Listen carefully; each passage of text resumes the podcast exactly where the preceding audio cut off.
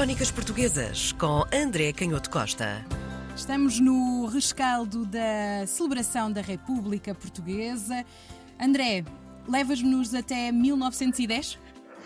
Sim, um pouco antes, porque para compreender uh, as revoluções, sobretudo as mudanças de regime, às vezes temos que recuar um pouco no tempo. Embora os historiadores continuem a discutir, e é sempre muito difícil nestas mudanças mais radicais do, dos regimes políticos, nas revoluções, fazer uma distinção entre aquilo que são as causas que nós dizemos causas profundas, que têm a ver com o descontentamento da vida das pessoas, e aquilo que é a percepção, que também pode levar a uma mudança, mas que está mais ligada àquilo que é a discussão muitas vezes intelectual, a partir da modernidade, enfim, do século XVIII em diante, sobretudo aquilo que a imprensa e que a opinião pública veicula e que nem sempre é necessariamente a turbulência que se registra a esse nível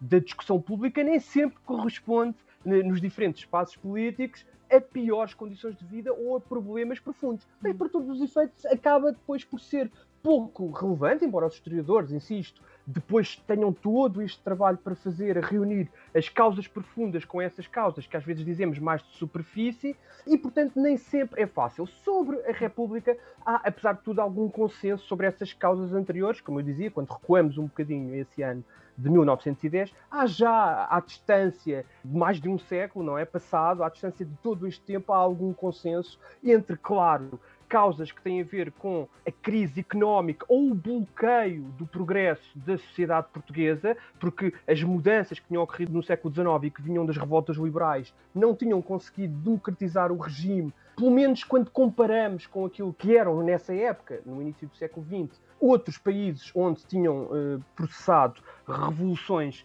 liberais, e por outro lado havia também uma percepção clara de uma certa crise do regime parlamentar. E foram-se acumulando os escândalos naqueles anos anteriores. Todos nós sabemos ou temos alguma ideia desses escândalos. Primeiro, um escândalo político que mexia um bocadinho com alguma coisa que naquela época, apesar de tudo, era muito. Era, tinha um certo prestígio, que era esta ideia nacionalista, e portanto o ultimato britânico aparece muito no discurso republicano como uma humilhação portuguesa, e depois os historiadores vão discutir muito se uh, o Partido Republicano e os republicanos se distinguiam assim tanto de outras forças políticas do ponto de vista das ideias coloniais, uma vez que tinham utilizado esse ultimato britânico, o memorando que exigia a Portugal a retirada de tropas situadas nos territórios africanos entre Angola e Moçambique, e na medida em que os republicanos usaram esse ultimato inglês como a prova de que o regime não conseguia defender essas posições coloniais. Isso tem levado os historiadores também a destacar que, neste aspecto particular,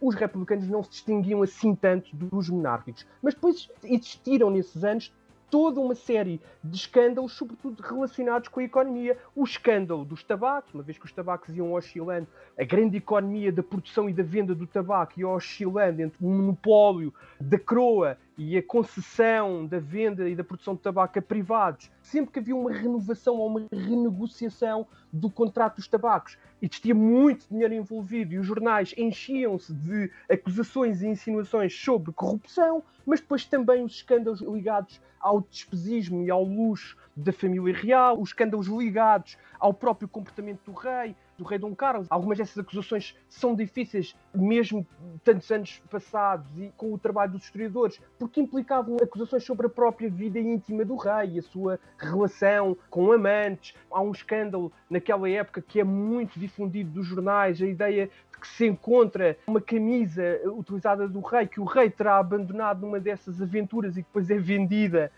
por somas eh, escabrosas, porque era quase uma relíquia da família real, isso vai parar aos jornais, e depois, sobretudo, um escândalo que não era propriamente um escândalo ligado à corrupção económica, mas que era a acusação da ineficiência do sistema parlamentar, aquilo que nós conhecemos, que faz parte um bocadinho do imaginário de quem já leu alguma coisa sobre estes últimos anos da monarquia, que é a ideia do rotativismo. E às vezes até se fazem umas comparações assim um bocado absurdas com as oscilações do regime democrático entre os partidos do centro, o que não me parece muito justo para o regime democrático. O que acontecia nesta época, no final da monarquia, é que existia de facto este rotativismo, mas que era um rotativismo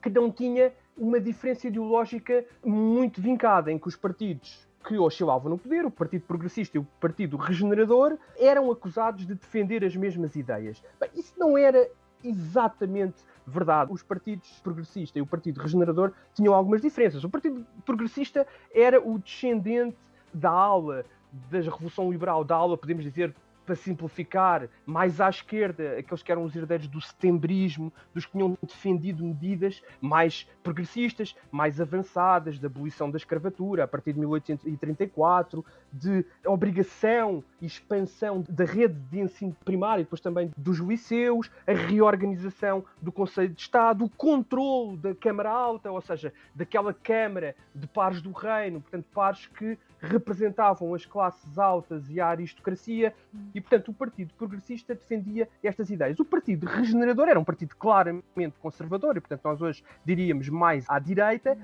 e que era o herdeiro do fontismo, do chamado fontismo, do, muito conhecido pelo Fontes Pereira de Mel, que, que dá nome a, ah, ao movimento, e que nós também temos uma ideia assim, normalmente temos uma ideia mais ou menos vaga sobre o que isso significa, as obras públicas. Uhum. O, o Fontes Pereira de Mel era uma figura muito interessante, ele era um veterano das guerras liberais, porque tinha participado nas guerras liberais, claro, muito jovem, ele tinha estudado na Marinha, era um engenheiro de formação militar, tinha essa experiência de lutar numa revolução por uma Constituição, mas depois, ao longo do tempo, foi uhum. assumindo posições mais conservadoras que apostavam, sobretudo, mais do que nesta expansão do ensino, ou na formação, na uhum. educação da população, acreditava sobretudo que a economia era fundamental para se poder depois então sim financiar o ensino e que não existiria modernização da economia portuguesa sem a construção de infraestruturas, de canais, de linhas de caminhos de ferro, portanto era muito difícil conseguir essa modernização sem a aposta em grandes infraestruturas. O Partido Regenerador claramente defendia hum. estas, estas ideias. Mas a hum. verdade é hum. que do Partido Regenerador sai um partido regenerador liberal a célebre ditadura do João Franco e isso precipita tudo. Os republicanos, que eram vistos na década de 1870, 1880, ainda com alguma desconfiança, se pensarmos no exemplo do Essa de Queiroz, há inúmeros testemunhos do Essa de Queiroz, e sendo o Essa de Queiroz um escritor progressista e alinhado hum. com as correntes de, do progresso da Europa, mas, no entanto, ele tinha uma visão muito cética dos republicanos e até caricatura os republicanos, portanto, no romance A Capital, do, As Aventuras do poeta Artur Corvel, que vem da província para Lisboa, a forma como ele descreve os clubes republicanos é um, um covil de conspiradores e de pessoas vagamente alucinadas. Mas a verdade é que esta ditadura do João Franco vai fazer mudar as coisas com uma grande repressão do regime, com uma grande repressão policial das manifestações. Acontece então a revolta de 31 de janeiro no Porto, 1891, hum. e depois, sobretudo, a partir do regicídio, há uma grande instabilidade política, e então, a partir da noite desse dia 3 de outubro, sobretudo por liderança do almirante Cândido dos Reis, Almirante Cândido dos Reis, que vem a suicidar-se no decorrer daqueles três dias de revolução porque pensa que as coisas vão correr mal, porque tudo estava mais ou menos preparado, enfim, de forma relativamente improvisada, mas mais ou menos preparado com um plano para controlar navios no Tejo e diferentes quartéis e regimentos estratégicos. E a verdade é que o controle do Tejo e dos navios falha, os tiros de canhão para eh, alertar a população e os militares que estavam do lado da revolução, esses tiros não se fazem ouvir e o almirante Cândido dos Reis acaba por pensar que a revolução vai correr mal, suicida-se nessa madrugada. Mas a hum. verdade é que, apesar dos esforços de resistência do Paiva Conceiro ao lado das forças monárquicas, acaba por ser uma situação relativamente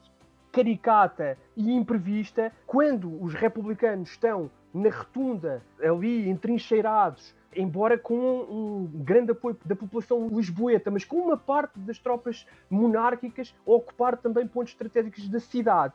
É um diplomata alemão que vai à rotunda para negociar a saída de cidadãos estrangeiros e vai com uma bandeira branca. E os historiadores são também consensuais em dizer que é esse gesto do diplomata alemão que é tomado pelos republicanos como na vitória da Revolução, que acaba por desencadear os festejos e dá lugar a que se comece a correr a notícia pela cidade de que a Revolução Republicana Vingo. triunfou. E, portanto, como muitas, muitas vezes depois disseram vários observadores de forma irónica, hum. a verdade é que a revolta iria sempre triunfar porque Portugal era nessa altura já uma monarquia sem monárquicos.